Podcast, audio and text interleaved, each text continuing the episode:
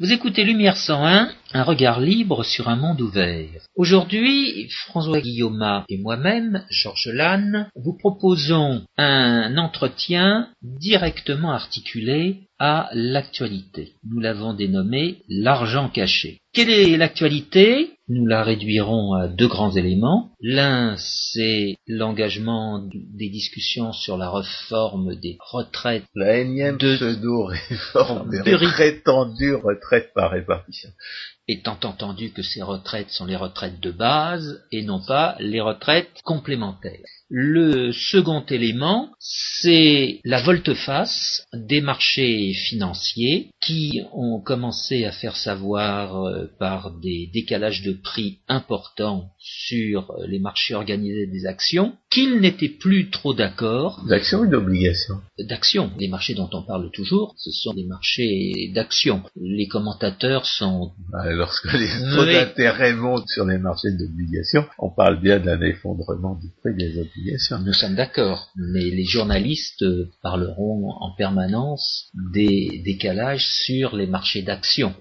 Ces marchés financiers disent et laissent entrevoir aux hommes de l'État qu'ils ont intérêt à remettre de l'ordre dans les finances publiques. Alors eux-mêmes, pour, pour rester en Europe, avaient trouvé un bouc émissaire, euh, c'était la Grèce, mais ce bouc émissaire, peut-on dire, a fait long feu. Il y a d'autres euh, visages qui se dévoilent, qui sortent de la pénombre euh, progressivement. Les gouvernements qui refusent de, de régler les problèmes, comme le font les, les gouvernements allemands quand il y en a. Alors, au prétexte de quoi, pour parler communément et de façon malencontreuse, il manque d'argent. Eh bien, dans cet entretien, nous allons faire apparaître que, loin de manquer d'argent, il y a beaucoup d'argent caché, mais pas L'argent caché que croient les socialistes, Exactement. Il y a de l'argent caché en raison de cette organisation réglementaire qui, en France, euh, détruit la production, l'échange, l'épargne. Alors nous allons envisager un développement en trois étapes. La première étape, c'est de mettre le doigt sur euh, le mythe socialiste, de l'argent caché. Donc ça, ça permettra d'illustrer un fait euh, malheureusement bien établi, savoir que les libéraux savent comment raisonnent les socialistes, alors que les socialistes sont tout à fait incapables de comprendre comment raisonnent les libéraux. Parce que c'est difficile, comme l'a souligné à de nombreuses reprises Ludwig von Mises. On disait, disait ça parce qu'ils ne reconnaissaient pas la justice naturelle comme telle, et par conséquent, ils ne se rendaient pas compte qu'il n'y a rien de plus simple que l'interdiction de voler. Et que, je dirais, euh, on est tout à fait capable, une fois passé l'âge de raison, de comprendre que le principe de non-agression est celui qui résout les problèmes, qui permet en tout cas d'éviter ceux qui sont évitables. Oui, mais il mettait le doigt aussi sur des raisonnements qui, certaines fois, supposent une certaine culture, et malheureusement, Ah, cette culture Dès, dès lors que vous avez perdu de vue la règle d'or, comme on ne fait pas aux autres ce que les autres vous fassent, eh bien, on peut effectivement être obligé de retrouver son chemin à, travers des, labyrinthes qu'on risque de s'égarer. Mais l'argument de, de comme quoi c'est difficile de comprendre qu'il faut pas voler, c'est un argument traduit sa propre euh, faiblesse en philosophie politique. Bien, nous allons re- revenir là-dessus. Deuxième étape, ce sera euh, de mettre l'accent sur cette réalité de l'argent caché. Et enfin, troisième temps, ce sera de faire euh, apparaître comment, du jour au lendemain, eh bien, cet argent caché pourrait apparaître. Il suffirait de le laisser apparaître. Alors commençons par cette première étape du mythe socialiste de l'argent caché. Alors le premier mythe socialiste, c'est celui de l'organisation rationnelle de la société par ceux qui s'appelaient eux-mêmes les organisateurs et qui ont inventé le socialisme dans les années 1820. C'était euh, Henri de Saint-Simon, c'était Auguste Comte qui était son secrétaire à un certain moment, si je me souviens bien. C'était euh, Pierre Leroux qui a inventé le mot de socialisme. L'idée était que les possédants faisaient de leur, richesse un usage n'était pas conforme à un usage rationnel et que si on mettait les richesses en question sous la coupe des organisateurs, des organisateurs bien formés à l'organisation, eh bien on aurait euh, ipso facto une organisation plus rationnelle de la production et par conséquent on dégagerait cette ressource supplémentaire que le miracle de l'organisation permet d'obtenir quand celle-ci est bien faite. Alors il y a eu deux courants parmi les organisateurs, parce ça a débouché au Second Empire sur des gens qui ont effectivement lancé des grandes entreprises et qui ont réussi à les organiser correctement. Mais ça, c'était le courant des organisateurs qui mettaient leur argent au bout de leurs idées. Mais les inventeurs du socialisme, c'était des gens qui voulaient organiser la richesse d'autrui, qui ne demandaient pas qu'on leur confie une épargne. Fourier cherchait un particulier opulent pour financer son phalanstère, mais il ne l'a pas trouvé.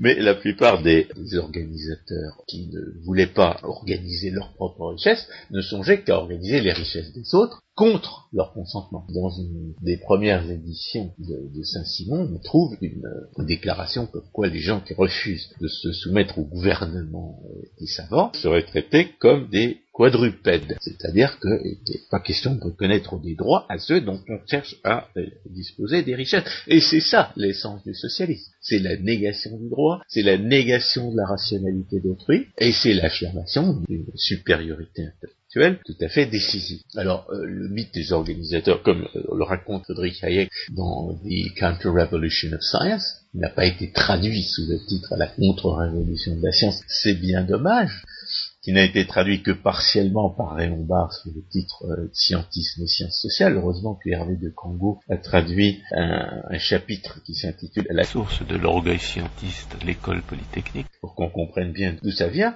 La prétention d'organiser la société selon des critères rationnels, c'est l'idée des ingénieurs qui se prennent pour des économistes. Et on, retrouve cette prétention sans arrêt. Puis l'invention du mouvement des organisateurs, on, la retrouve par exemple dans le groupe X-Crise, dont Jacques Rueff, euh, évidemment, euh, avait réfuté les. C'était un groupe d'individus qui, se jugeant beaucoup plus intelligents que les autres, et suivant le principe euh, bien français comme quoi l'intelligence est un substitut à l'apprentissage, eh bien, s'imaginait dans les années 1930 que en mettant en commun leurs compétences, ils se fourniraient euh, des, des, solutions aux problèmes de la crise.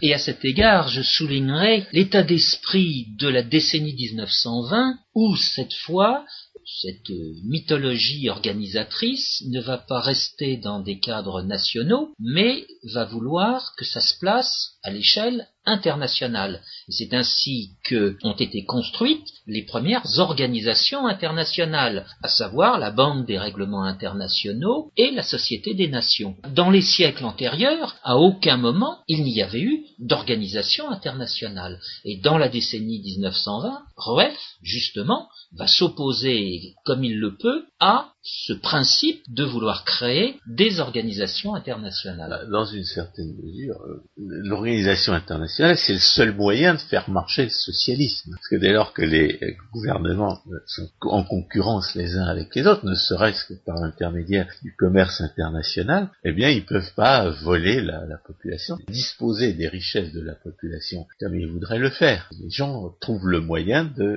de voter avec leurs pieds. Donc, pour mettre en échec le vote avec ses pieds, les hommes de l'État euh, ont monté toutes sortes de cartels de gouvernement dont, euh, l'Union européenne et l'Organisation des Nations Unies aujourd'hui sont les représentants les plus puissants et de ce fait les plus nuisibles. Le prétexte évidemment c'est d'assurer la paix entre les pays, mais comme disait Mises, il ne peut pas faire disparaître les oppositions d'intérêt entre les gouvernements à partir du moment où les gouvernements sont adonnés au pillage de leurs sujets, le pillage de leurs sujets qui les met en conflit avec les gouvernements étrangers dans la mesure où non seulement leurs sujets cherchent à leur échapper à l'étranger, mais où en plus, tout ce que vous pouvez faire à un résident d'un pays nuit aux intérêts des résidents d'autres pays. Donc le conflit, la, guerre civile froide que l'interventionnisme socialiste représente dans le cadre national euh, déborde nécessairement sur l'étranger. Alors, euh, Georges Mann m'a donné à lire un certain nombre de, textes de Ludwig von Mises sur ces questions de relations entre les pays. Je suis pas sûr d'être totalement d'accord avec lui. Il a l'air de dire que, le gouvernement devrait laisser l'immigration libre, qui pose un problème évidemment dit d'ordre public et le problème que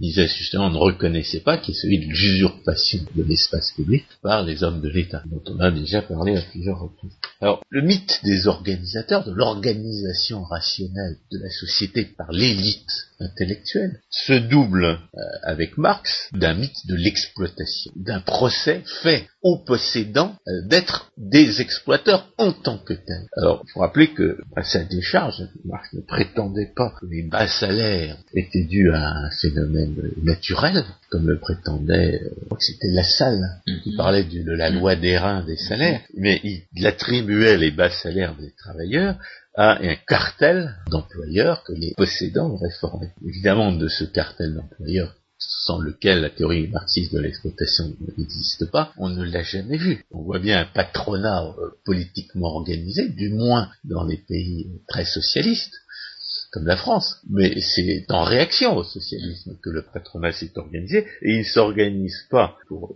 fixer des salaires au détriment des salariés, il s'organise pour essayer de défendre les intérêts de ces organisateurs tels que ces organisateurs les perçoivent. Et aussi parce qu'il y a un certain nombre d'institutions qui les obligent à négocier avec de soi-disant représentants des travailleurs, et qu'il faut bien, et de prétendus représentants de leur côté, pour négocier avec ces soi-disant représentants des travailleurs. Donc, le patronat politiquement organisé n'est pas le cartel d'exploiteurs dont parlait Marx. Marx euh, se trompait euh, avec une conception complètement fausse de la valeur, pensait que la valeur était un attribut matériel des objets, alors que la valeur est un jugement porté par une conscience conceptuelle euh, sur la capacité des objets de son action à lui rendre des services. Et ça l'a conduit, bien entendu, à parler de forces productives matérielles alors que euh, l'origine de la production, c'est l'intelligence, c'est la pensée humaine. La science économique est une science des conséquences de la pensée, à la fois comme production et comme jugement de valeur. Euh, cela dit, dans la théorie marxiste de l'exploitation, ce qui est censé compromettre le développement impétueux de ces prétendues forces productives matérielles, c'est le refus des capitalistes de payer correctement les travailleurs. C'est le désir de les exploiter qui conduit, euh, au travers d'une contradiction euh, du capitalisme, à l'appauvrissement de ce capitalisme, car ce travailleurs capables d'acheter les produits du capitaliste deviennent de moins en moins nombreux. L'inconvénient de cette théorie, c'est qu'elle ne correspond pas à la réalité, elle n'a jamais correspondu à la réalité. Si on a pu observer une baisse pouvoir d'achat des travailleurs au XIXe siècle, c'était à l'occasion de guerres ou de crises financières. Euh, Marx parlait évidemment de crises de surproduction, et étant donné la nature monétaire de ces crises, on peut tout à fait comprendre que des gens mal formés à la théorie économique voient une crise de surproduction lorsqu'il est en réalité une baisse brutale de la quantité de monnaie disponible relativement à la quantité de monnaie désirée. Mais la théorie marxiste voit dans le droit de propriété, du fait de l'exploitation capitaliste la source de défaut dans, le système qui conduit à des effondrements périodiques de la production et à une baisse tendancielle de la capacité productive. Le droit de propriété est dans cette approche complètement fallacieuse qui a été réfutée aussi bien par l'inexistence du cartel que par l'explication euh, rationnelle du revenu d'intérêt par Baver, un moyen d'identifier les richesses que l'abolition du droit de propriété permettrait de libérer. Le droit de propriété considéré dans cette approche comme une entrave au développement des forces productives matérielles. Alors, on pourrait terminer cette présentation de Marx en disant que l'inexistence et l'impossibilité de l'exploitation des travailleurs par le cartel sa meilleure preuve, c'est la violence syndicale. Et je dirais même, c'est la violence socialiste en général. Pourquoi? Parce que le syndicat, ça n'est rien d'autre qu'un contre-cartel, ou un cartel de toute façon. Le syndicat est une tentative pour maîtriser la disponibilité du travail de manière à obtenir des conditions de rémunération plus intéressantes. Et d'ailleurs, il y a euh, des mécanismes de solidarité au sein du syndicat qui visent à, encourager certaines personnes à refuser les services de leur travail de manière à améliorer la rémunération de tous. Donc il s'agit d'acquérir capacité de négociation. Et que montre la violence syndicale Que le cartel a des limites. Comme moyen de peser sur la détermination des prix, il échoue complètement. Il échoue à imposer un salaire plus élevé. Les syndicalistes sont obligés, pour obtenir un salaire plus élevé en permanence, y compris pour leurs membres, de se livrer à des actes de violence. Et à des actes de violence, finalement, euh, approuvés voire euh, relayés par les hommes de l'État. Donc la violence syndicale et la réglementation du travail, notamment la, position de, divers salaires minimums, c'est la preuve qu'un cartel ne fonctionne pas. Et si un cartel ne fonctionne pas pour exploiter l'autre partie, ça veut dire qu'il n'y a pas d'exploitation au sens marxiste des travailleurs par les capitalistes, parce que si les capitalistes forment un cartel, ils ne pourront pas exploiter les travailleurs. Il n'y a pas de cartel. Empiriquement, historiquement, il n'y a jamais eu ce cartel, mais de toute façon, en bonne théorie économique, ce cartel n'aurait pas pu, s'il avait existé, exploiter les travailleurs. Mais il y a dans la théorie marxiste des crises, des crises de surproduction, quelque chose qui va être relayé par euh, un courant inflationniste à qui Keynes va donner euh, un semblant de respectabilité scientifique, même si Keynes lui-même n'avait, comme le rappelle Hayek, pas plus de formation économique qu'un étudiant de deuxième année, c'est vrai. Hein. Oui, oui, je sais. Il avait la formation économique d'un étudiant de deuxième année. C'est du même ordre de grandeur que la formation économique des ingénieurs qui se prennent pour des économistes et qui généralement ont la culture théorique d'étudiants de troisième année. Pour ne pas parler des énarques euh, d'ici ou là. c'est un autre point sur lequel euh, euh, avait insisté dans certains de ses écrits. Il disait on n'enseigne plus la théorie économique, on enseigne des commentaires sur les politiques économiques. Il de se moquer de Stresemann qui avait, paraît-il, fait un doctorat en économie sur le commerce de la bière en bouteille à Berlin en 1910. Donc, si vous faites des monographies historiques, c'est intéressant en que monographie historique. Ça n'est pas une contribution à la compréhension de la causalité sociale, et ça ne prouve en aucune manière, d'ailleurs, étant donné que, si vous pouvez passer pour un savant dans ces conditions, ça veut dire que l'université est déjà bien malade, ça ne prouve en aucune manière que vous soyez capable de raisonner en économiste.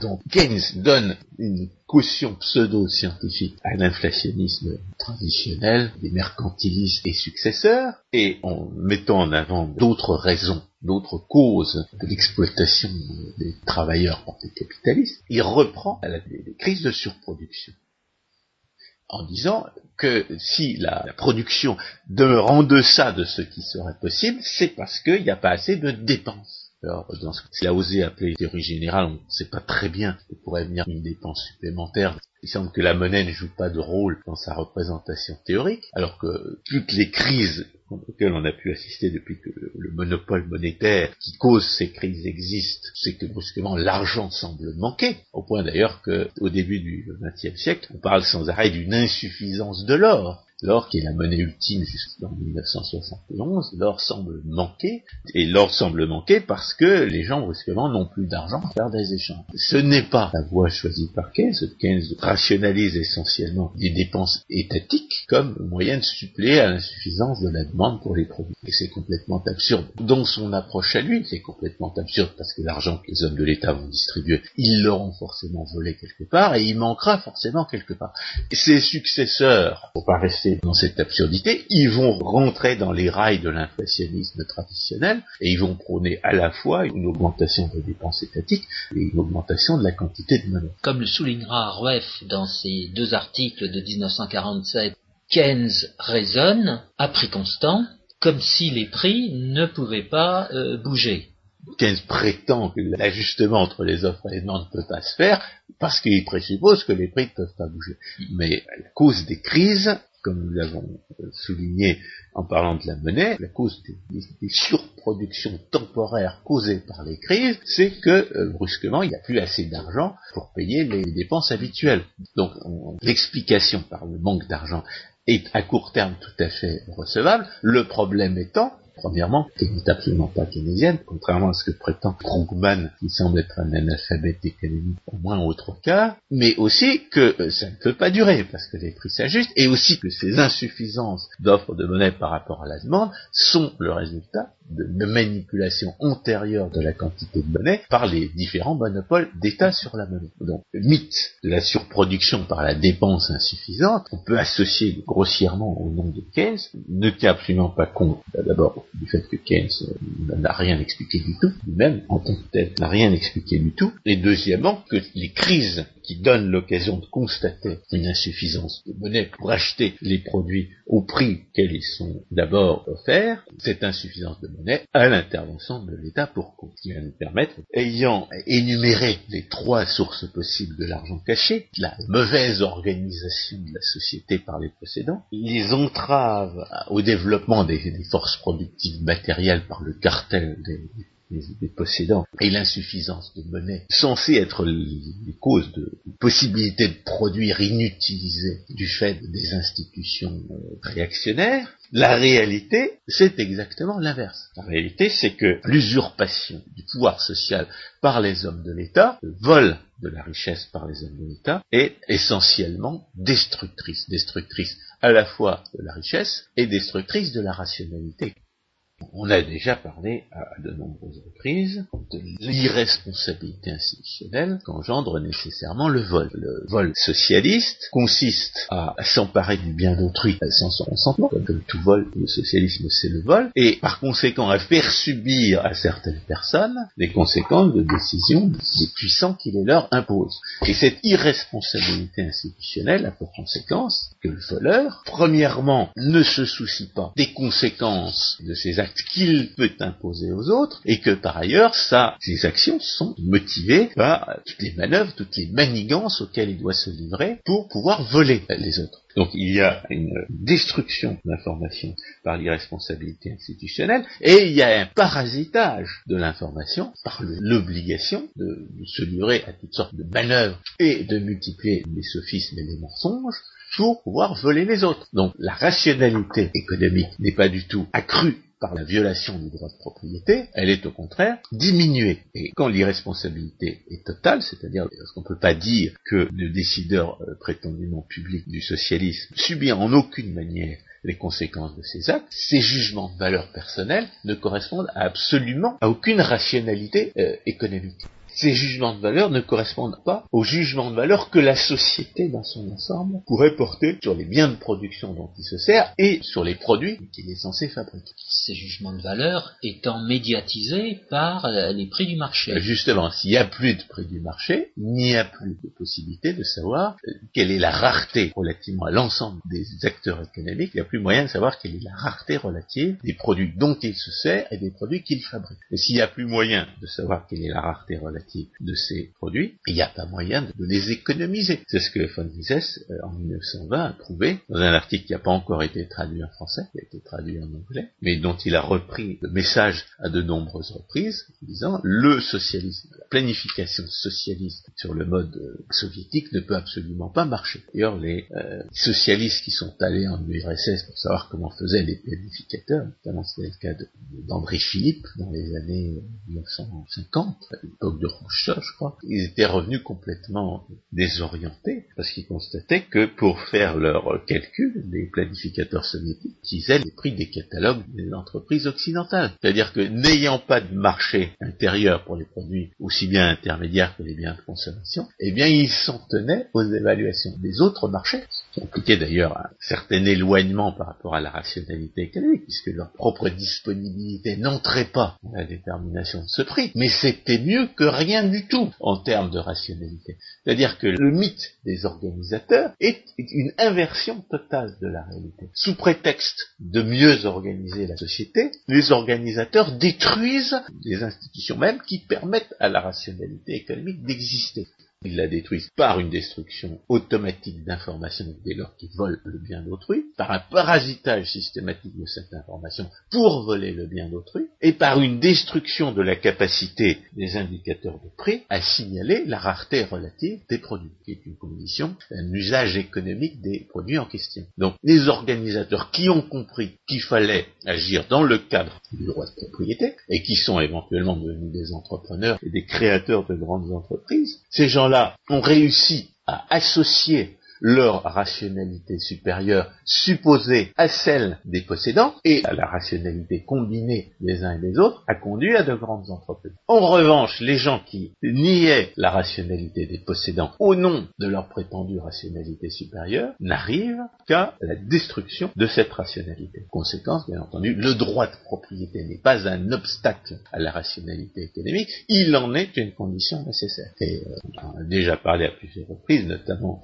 à propos des prétendues externalités, parce qu'il faut avoir compris à quel point c'est vrai pour comprendre que les prétendues externalités n'existent pas, le droit de propriété, la reconnaissance de la contrainte de propriété, est une condition absolue de tout raisonnement économique. Sans définition d'une contrainte de propriété dans un cadre social, pas de raisonnement économique possible, pas de raisonnement économique logiquement possible. Et je ferai toujours la même parenthèse à ce point, relativement à ce qu'a écrit euh, Friedrich von Hayek dans Droit, législation et liberté, il faut voir dans le droit de propriété une institution qui va contribuer à la réduction du nombre des sources d'incertitude, ou si on préfère, qui va, selon les, traducteurs officiels de Hayek, qui va augmenter le domaine du certain. On peut inverser le, raisonnement et dire que lorsque vous mettez en cause le droit de propriété, à l'incertitude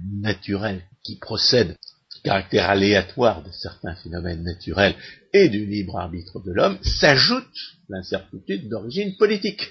Vous avez tout à fait raison, François Guillaume. Malheureusement, tous les auteurs que vous venez de citer font toujours abstraction de cet élément de la décision des gens, quand ils ne font pas euh, carrément abstraction euh, des gens eux-mêmes. On est en pleine négociation sur la énième fausse réforme des prétendues retraites par répartition. Les victimes de l'incertitude politique à ce titre sont en train de se rendre compte qu'on ne peut pas faire confiance aux hommes de l'État qu'une promesse faite par les hommes de l'État, c'est un serment d'ivrogne, et que la prétendue garantie de l'État ça marche jusqu'au jour où ça ne marche plus. Et on est au moment justement où ça ne marche plus. Et où un certain nombre d'individus qui raisonnaient comme si l'État pouvait être la garantie de quoi que ce soit, vont être obligés de se rendre compte que l'intervention de l'État est la source d'une incertitude supplémentaire, puisqu'ils refusent obstinément de se rendre compte que c'est le monopole d'État sur la monnaie qui cause les crises financières ils vont découvrir une autre source d'incertitude que le monopole d'État sur la monnaie, et celle-là, et ils ne pourront pas la nier, comme nie la nuisance des banques centrales. Alors, bien entendu, le droit de propriété n'est pas seulement une condition de la rationalité économique, peut-être une chose plus difficile à comprendre que ce qu'il est par ailleurs, à savoir que si vous ne pouvez pas conserver les fruits de vos efforts, eh bien vous ne ferez pas d'efforts.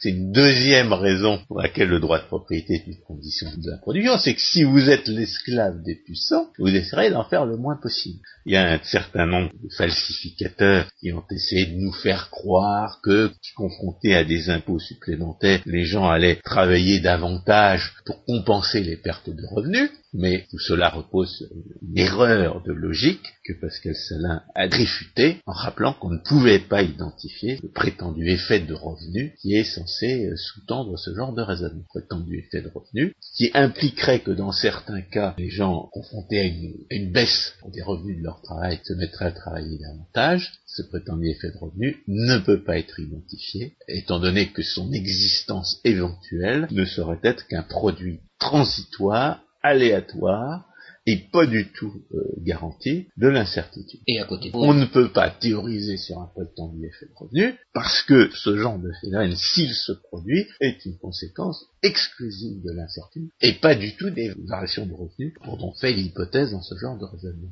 C'est un, pur produit de l'incertitude et c'est au titre de l'incertitude qu'on peut l'évoquer et uniquement au titre de l'incertitude. D'ailleurs une occasion d'illustrer l'intérêt qu'il y a à savoir quand faire ou ne pas faire abstraction de l'incertitude en question, comme nous l'avons fait pour démontrer l'égalité de Bitur-Camembert. Et on va rappeler l'égalité de Bitur-Camembert pour souligner que le vol n'est pas la solution au problème de la production, ce qui est l'essence de la croyance socialiste.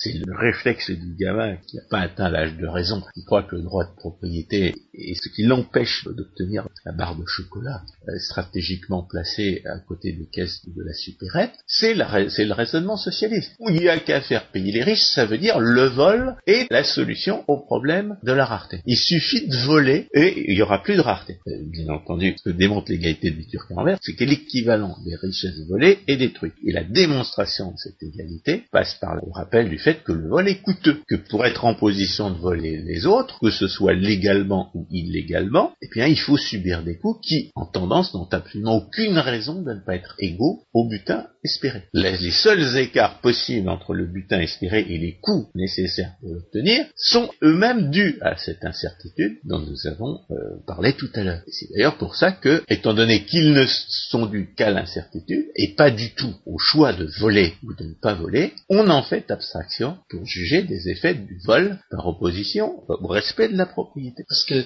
et quand on fait abstraction de cette incertitude, eh bien, pour obtenir le butin d'un vol, il faut pseudo-investir à la hauteur du butin. Et comme ce pseudo-investissement est entièrement perdu pour toute production, comme cet investissement que vous faites de votre point de vue n'a absolument pas pour effet d'accroître la production et de s'emparer d'une production dont l'existence est due à un autre investissement, eh bien, ce pseudo-investissement est entièrement perdu pour la production. Et étant donné qu'il est entièrement perdu pour la production, étant donné qu'il équivaut à la richesse volée, eh bien le vol détruit une richesse équivalente à celle dont il s'empare. Donc le vol n'est pas la solution au problème de la production, bien au contraire, le vol est entièrement destructeur. Il détruit l'équivalent de ce dont il s'empare. Et c'est pour ça que le vol n'est pas la solution au problème de la rareté. Le vol, bien au contraire, a des effets contraires à celui qu'en attendent les socialistes. De même que le vol a sur la rationalité économique des effets radicalement contraires à ceux que les socialistes prétendent en attendre, de même il a sur la production des effets radicalement contraires à ceux que les socialistes prétendent en attendre. Il est bien évident que,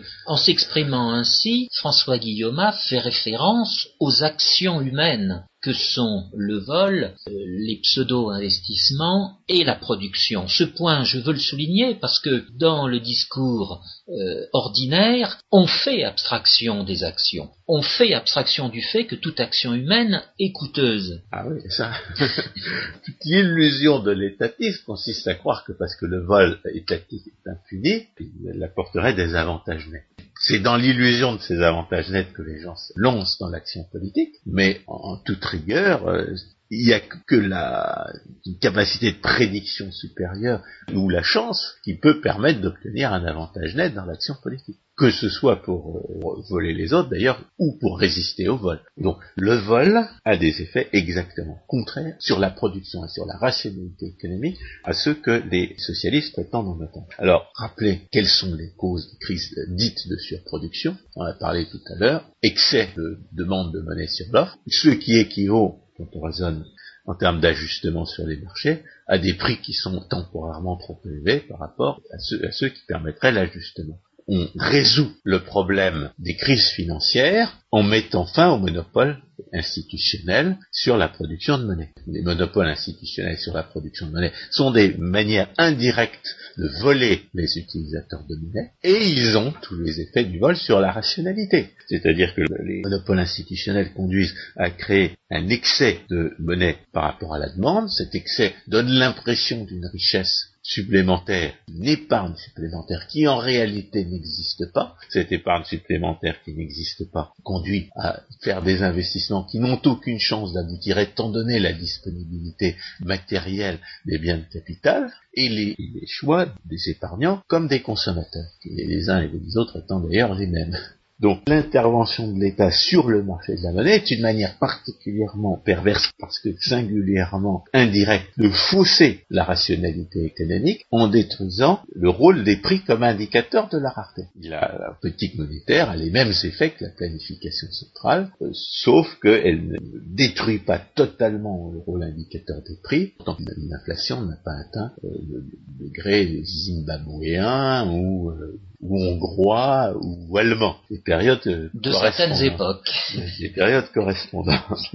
Donc c'est l'inflation qui, en faussant les indicateurs de la rareté, en faussant les indicateurs de prix, en empêchant la monnaie de, jouer son rôle d'indicateur de la rareté, qui, et qui cause les crises dites de surproduction. En d'autres termes, là encore, si on met fin à l'intervention de l'État, on va s'épargner ces destructions que causent les crises financières, et par conséquent, on va obtenir une richesse supplémentaire. On va réduire l'incertitude qui pèse sur les investissements du fait de l'intervention de l'État sur les marchés financiers, et par conséquent, on va obtenir davantage de richesses.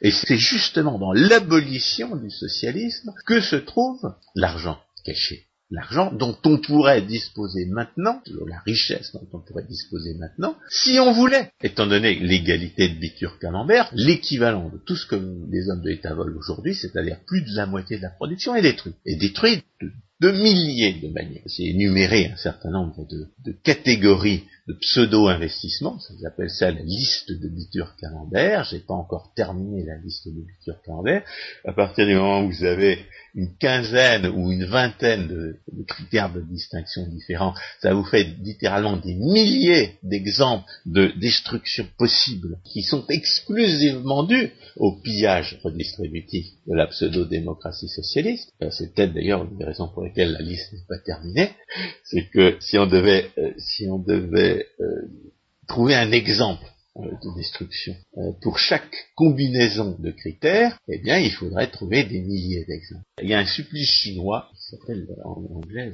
Death by a Thousand Cuts. On vous coupe la peau et la chair sur tout le corps et puis vous, vous mourrez de l'hémorragie c'est comme ça que la pseudo-démocratie socialiste détruit la production, par des milliers de petites atteintes à la production, dont la plupart ne sont pas visibles justement parce qu'elles prennent la forme de pseudo-investissements, que ces pseudo-investissements demeurent cachés, que la plupart des théoriciens de ce qu'on appelle euh, chez les néoclassiques la recherche de rente, j'appelle moi le pseudo-investissement, n'ont pas fait cette liste de Bitur Camembert et par conséquent n'ont pas trouvé l'égalité de Bitur Camembert.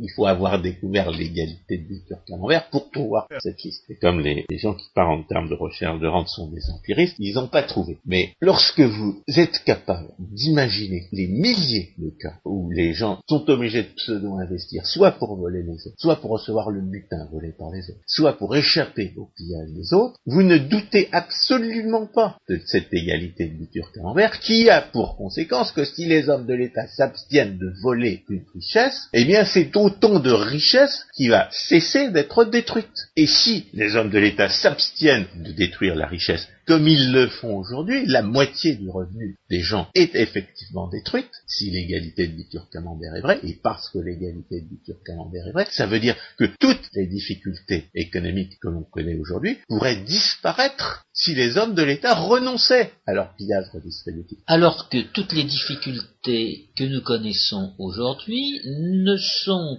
que le dernier signe d'un renforcement perpétuel ou permanent depuis maintenant des années et des années de ces obligations et de ces interventions de l'État ici ou là. Ce que la théorie économique prouve, c'est que l'intervention de l'État ne peut absolument jamais atteindre certains de ses objectifs et ne peut atteindre que par hasard d'autres de ses objectifs. Il faut rappeler que pour ce qui est d'accroître la production, c'est l'inverse qui se produit. L'intervention de l'État détruit l'équivalent de ce qu'elle vole, donc c'est pas qu'elle n'atteint pas ses objectifs, c'est qu'elle obtient le contraire de ce qu'elle voulait.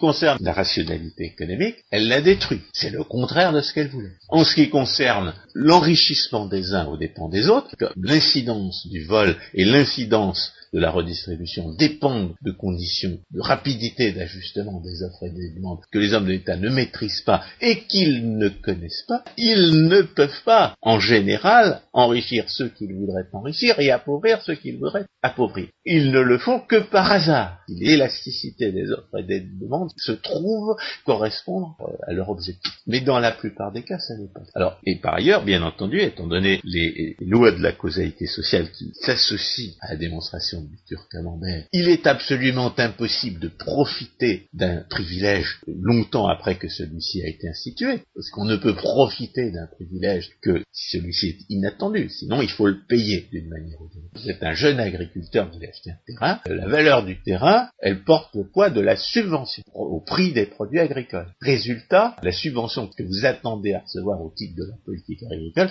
vous la payez quand vous achetez votre terrain. Et donc, c'est des exemples d'échecs redistributif, systématique, que l'on associe à l'intervention de l'État. Tant que les hommes de l'État n'ont pas renoncé au principe de leur intervention, ils vont s'acharner à essayer d'obtenir des effets qu'ils en attendent. Et tant qu'ils n'ont pas compris que leur intervention est purement destructrice, ils vont continuer à essayer d'obtenir ces effets. D'autant plus que, euh, étant donné que chaque fois qu'on se pose sérieusement la question, on constate que les politiques n'ont pas atteint leurs objectifs, ils font en sorte que ça ne se sache pas. Ils ont censuré l'information, ils vont censurer l'information non seulement chez les économistes, mais encore chez les énarques qui, euh, de période, ils font semblant de demander si les politiques ont, bien eu les effets qu'ils en attendaient. De ces rapports, il ne ressort jamais rien, parce que ces rapports, s'ils sont correctement menés, constatent que les politiques n'ont pas eu les effets qu'on en attendait. Et ça dépend si l'énarque a un sens politique, s'il est jeune ou s'il n'est pas jeune.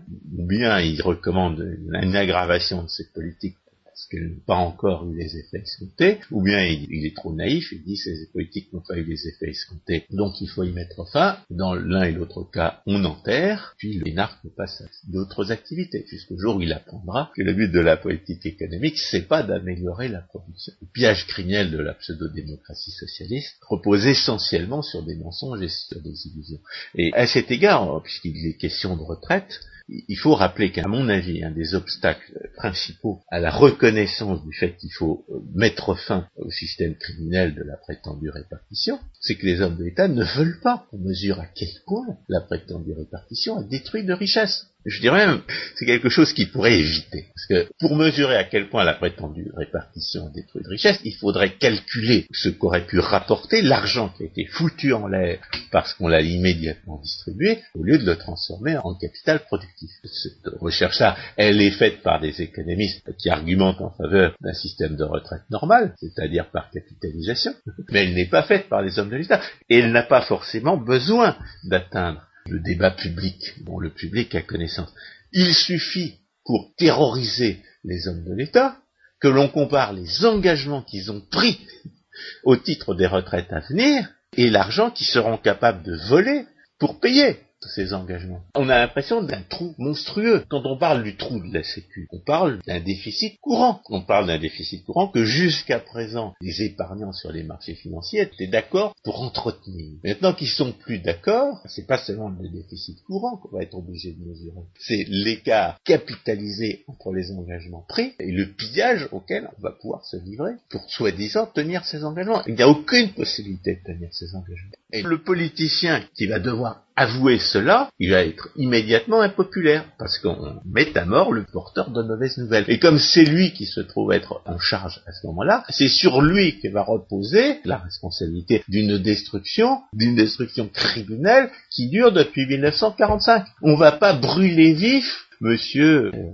Larocque. Je crois d'ailleurs qu'il est mort de sa belle mort, malheureusement. On ne peut pas le brûler vif parce qu'il est mort. Donc tous ces criminels qui ont imposé la prétendue retraite par répartition et qu'il faudrait brûler vif en place publique au hurlement et aux applaudissements de la foule, on ne peut pas les brûler parce qu'une bonne partie de la classe politique actuelle a été complice de cette criminalité-là. Mais ce n'est qu'un obstacle psychologique. Le fait de reconnaître l'ampleur de cette destruction ne va absolument pas l'aggraver. Ce n'est pas le fait de reconnaître l'ampleur de cette destruction qui est la cause de cette destruction. Ce qui est la cause de cette destruction, c'est le caractère criminel et mensonger de la prétendue retraite par répartition. Donc les hommes de l'État n'ont à renoncer qu'à des mensonges. Et d'ailleurs l'exemple des réformes véritables, celle-là de retraite dans une trentaine de pays, après l'exemple donné par le Chili, montre que c'est beaucoup plus facile que ça. C'est beaucoup plus facile qu'on ne le croyait de passer à un système de retraite normal, de renoncer à un système de pseudo-retraite criminelle. C'est beaucoup plus facile, parce que justement, à cette occasion, on renonce à une destruction, à une richesse qu'on empêchait d'apparaître, on lui permet d'apparaître. Et il est évident que toute chose égale par ailleurs, que ça suffise ou que ça ne suffise pas, il semble que la transition se soit faite euh, sans problème, euh, à la grande stupéfaction d'un certain nombre d'économistes, même libéraux. Donc, le fait de renoncer à une destruction systématique telle que l'impose la prétendue retraite par répartition, crée une richesse supplémentaire, crée les moyens de compenser la destruction qui a été commise dans le passé. Et bien entendu, si on renonce aux autres destructions, on aura sans aucun problème les moyens pour compenser la, destruction qui a été causée dans le passé. Il suffit de renoncer à cette destruction et aux mensonges qui l'accompagnent. Il est là, l'argent caché. L'argent caché, c'est pas l'argent des riches qu'il suffit de prendre que cet imbécile de Mélenchon euh, l'affirme. L'argent caché, c'est la richesse détruite par son socialisme. Si on renonce au socialisme, c'est à ce moment-là que les forces productives, qui ne sont pas matérielles, pourront connaître le développement impétueux dont parlait Marx. C'est si les hommes de l'État cessent de détruire la richesse, si les hommes de l'État cessent d'empêcher la richesse d'être produite, si les hommes de l'État cessent de pousser les gens à pseudo-investir dans la politique pour voler les autres ou pour échapper à leur pillage, que la richesse nécessaire sera immédiatement disponible. Il n'y a pas que le passage à un système de retraite normal qui en donne l'exemple. Il y a eu des pays qui ont renoncé à une partie du pillage qui les avait conduits à l'impasse, c'est notamment le cas de la Suède et du Canada, où on a réduit les dépenses publiques. Alors en ce qui concerne la prétendue dépression qu'évoquent les keynésiens si on réduisait les dépenses publiques, il faut savoir que lorsque les hommes de l'État dépensent de l'argent volé, ils disposent de richesses qui sont immédiatement volées quelque part. Quelles que soient les conditions de l'ajustement monétaire, si les hommes de l'État vous donnent une richesse qu'ils ont volée, ça veut dire qu'elle va nécessairement manquer quelque part. De sorte que si les hommes de l'État s'abstiennent de distribuer des richesses volées, ils volent l'argent maintenant, qu'ils décident de le voler après, de toute façon, ils ne font que libérer la richesse de contraintes euh, institutionnelles qui l'empêchaient d'être correctement utilisée et des pseudo-investissements qui accompagnaient nécessairement ce vol. Donc, l'exemple que donnent les, économistes normaux, c'est-à-dire les économistes non keynésiens, c'est celui de l'effondrement des dépenses militaires à l'issue de la Seconde Guerre mondiale aux États-Unis. D'après le charlatanisme keynésien, cet effondrement des dépenses militaires aurait dû provoquer un effondrement de la production, une immense crise. Les hommes de l'État cessaient de dépenser des milliards et des milliards, une part considérable de la production nationale. Il s'est rien passé il s'est rien passé. L'événement conjoncturel le plus important du XXe siècle, c'est celui qui n'a pas eu lieu. C'est la crise de 1945 qui n'a pas eu lieu, qui n'a pas eu lieu alors que les hommes de l'État avaient réduit massivement leurs dépenses sans aucun effet visible sur la production. C'est pour ça que les gens qui nous expliquent, ah, les, Grecs qui vont réduire leurs dépenses publiques, ça va provoquer une dépression. C'est du charlatanisme. Si les hommes de l'État grecs réduisent leurs dépenses publiques, ça ne peut qu'améliorer les conditions de la production. Alors évidemment, il y a des gens qui, recevaient le butin qui ne seront pas contents, parce qu'ils avaient pseudo-investi. Mais euh, c'est une dénuisance supplémentaire de la redistribution politique, qui est de forcer les gens à renoncer à ces butins à partir du moment où, comme disait Margaret Thatcher, le socialisme est à court de l'argent des autres. Ce que d'ailleurs, euh, Wilfredo Pareto avait déjà souligné. Il disait ce qui euh, arrête la spoliation, ce n'est pas la résistance des spoliés. Mais c'est quand les hommes de l'État se rendent compte des conséquences néfastes que cette spoliation leur occasionne. Donc, conclusion, l'argent caché existe, c'est celui que le socialisme pseudo-démocratique détruit aujourd'hui, et les hommes de l'État qui reculent devant la nécessité de mettre fin à ce pillage absurde, n'ont à perdre que des illusions, ils n'ont à renoncer qu'à des mensonges. Eh bien, c'est justement ce que les marchés financiers aujourd'hui leur signal. Comment vont-ils prendre euh, les signaux? Eh bien, j'espère euh, de la meilleure façon. En France, que ce soit les marchés financiers ou la situation de la sécurité sociale vieillesse de base, ces deux phénomènes devraient amener les hommes de l'État à changer à 180 degrés tout le cursus de l'action qu'ils ont menée jusqu'à présent. François Guillaume, merci pour euh, tous ces éléments. Chers auditeurs, je l'espère, à une prochaine fois.